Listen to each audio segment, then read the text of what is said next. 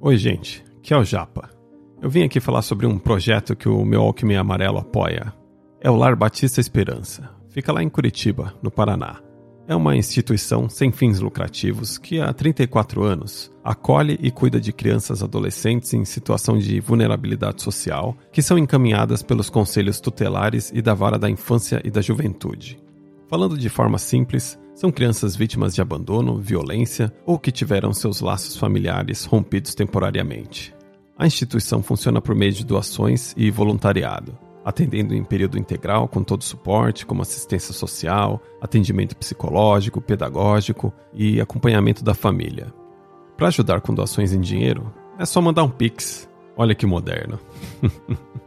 o CNPJ é 00 359 450 barra 0001-75. Vou até repetir, hein?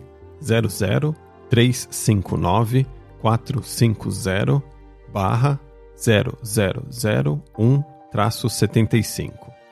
E no site lbe.org.br ou no Instagram famíliaesperança.lbe você pode encontrar mais informações sobre outras formas de doação, como CPF na nota fiscal ou pelo imposto de renda, e também saber mais sobre o voluntariado. E quem contribuir com uma doação ou entrar no voluntariado, manda o teu nome e um recado sobre o que achou da LBE para eu ler aqui no podcast. Pode mandar no meu alquimeamarelo.hotmail.com ou no meu Instagram, Alexandre Japa, underline MWA. Agradeço desde já quem puder ajudar o Lar Batista Esperança a continuar acolhendo as crianças para que recebam o amor e dignidade que elas merecem. É isso, gente. Agora vamos para mais um episódio. Meu Alckmin Amarelo. Podcast musical com histórias do Japa. Jaspion, o Satangos, quer destruir nosso planeta. Pede pra ele não demorar. Ei você, preste atenção no que eu vou dizer. Ai, não dá, não dá, não dá. Vamos pôr a trilha certa aqui.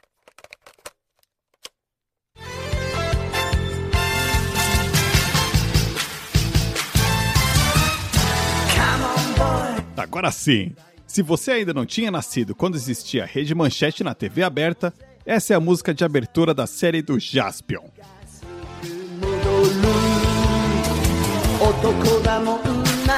A primeira vez que eu assisti um episódio do Jaspion foi em 1988, numa fita VHS que alguém alugou para mim. Eu tinha uns 10 anos naquela época. E, para minha alegria, naquele mesmo ano, a Rede Manchete, canal da TV aberta, começou a exibir os episódios de Jaspion e também do Changeman. Embora eu já tivesse assistido outros heróis como Ultraman, Lion Man, Spectreman, Robô Gigante, eita, chega de entregar a idade desse jeito. Mas eu era muito novo e eu não lembro de aproveitar muita coisa. Mas com Jaspion Changeman, meu, eu realmente fiquei fissurado nessas duas séries. Fissurado, mais uma palavra de velho. Desisto. Pensando bem aqui, eu acho que eu gostava mais do Changeman do que do Jaspion. E mais especificamente do Changeman que usava o uniforme da cor vermelha, porque ele era o Change Dragon e tinha um dragão no capacete. E olha só, o zoológico que eu tenho hoje em mim, que eu chamo de tatuagem, a primeira que eu fiz foi um dragão.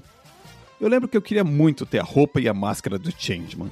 Infelizmente, na época, essas coisas não eram tão acessíveis. Hoje tem essa coisa de cosplay, né? Eu podia tentar fazer um cosplay do Change Dragon, com aquela roupa justa e, como eu tô pansudinho, seria ótimo, hein? O que, vocês acham? Devo fazer na próxima Comic Con?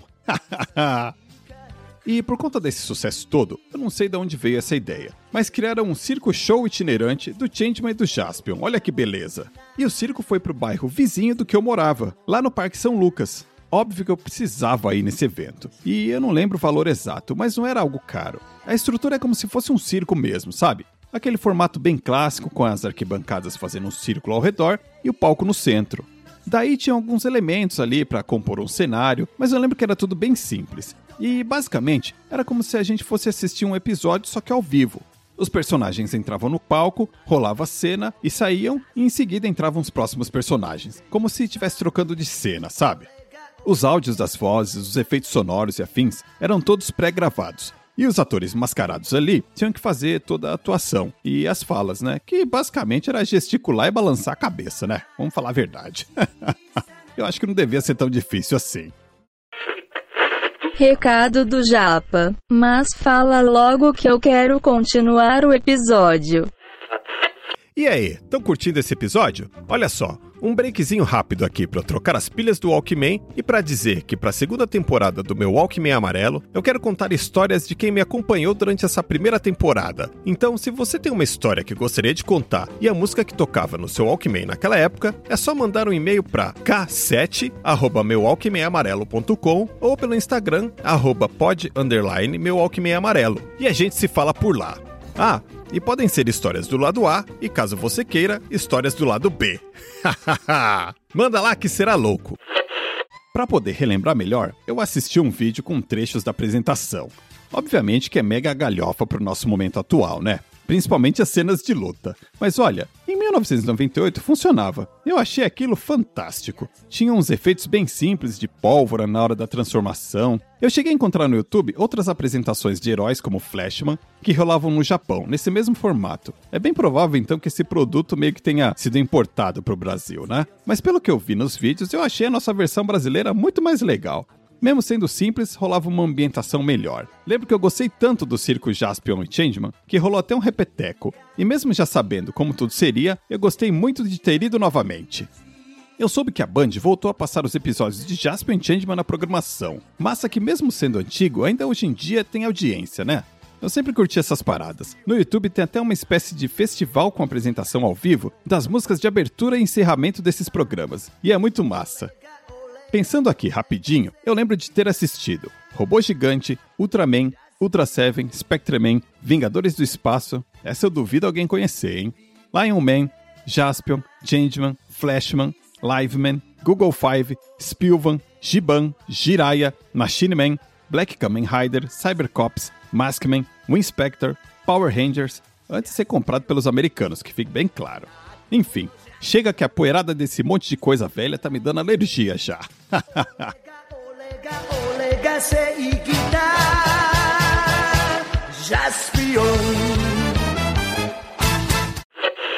E era isso. Até uma próxima. Qualquer lado B. Isso o Japa não mostra.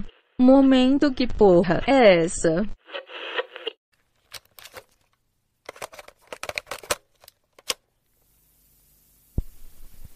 É, eu acho que não existe criança que não passou assim livre daqueles momentos de desconforto na família, sabe? Onde a criança só queria que a terra abrisse um buraco para ela cair dentro e sumir dali.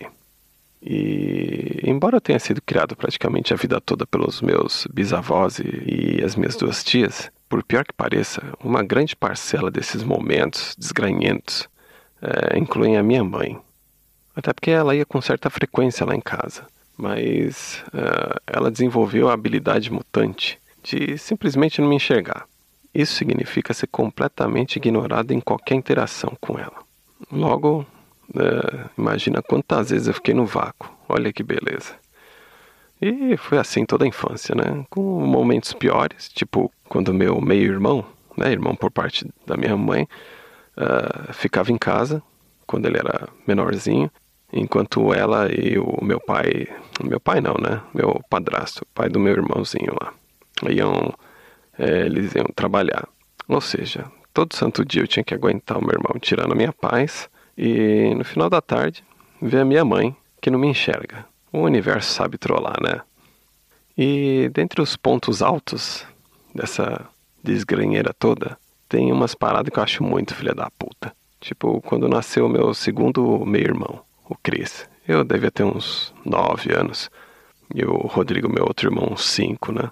E o pessoal de casa foi lá visitar minha mãe no hospital, né? E obviamente eu também fui, porque era uma criança, certo? E sabe-se lá por quê, eu não, não tenho a mínima ideia. Aconteceu de eu ficar sozinho no quarto, que tava minha mãe, meu irmãozinho lá, né? Que o, o Cris, o recém-nascido, que tava no colo, eu e uma enfermeira. A enfermeira tava falando com a minha mãe e perguntou se era o primeiro filho dela. E aí minha mãe respondeu que era o segundo. Que coisa, né? Eu estava ali presente, né? Ai, ai. Aí depois, já adulto, eu trabalhava com uma das minhas tias, na parte de escritório, assim, né? E no último ano que eu fiquei lá, a minha mãe começou a trabalhar com a minha tia. Só que minha mãe também trabalha nessa área financeira e afins, assim, de escritório. E eu meio que virei é, um auxiliar administrativo da minha mãe. E só que assim, a história seguia a mesma, né? Ela falava comigo só para pedir coisas ou dar instruções, tipo, me passa o total do faturamento do mês de agosto. E só, né? E eu fiquei nessa, sei lá, eu lembro que pelo menos um ano nisso. Mas aí, em seguida, eu acabei me mudando de cidade, né? E assim, acabei não tendo mais nenhum contato. Eu até que sou na boa com essa porra toda, né? Eu nunca tretei com ninguém por conta de nada dessas coisas todas. Até porque eu faço isso por mim, né? Não faço isso por ninguém. Não faço isso pelos outros e muito menos por ela, né? Uh, até porque se tem uma coisa que eu aprendi a praticar na minha vida foi o foda-se, né? Mas eu me questiono, assim, por que, que nunca teve um adulto consciente ali pra, pra pelo menos, né, mandar um... Que porra é essa que tá acontecendo? Ai, ai, vai entender, né? Mas, como diz o Sr. K, pode fazer o que você quiser desde que não encham a porra do meu saco. É assim que tem funcionado.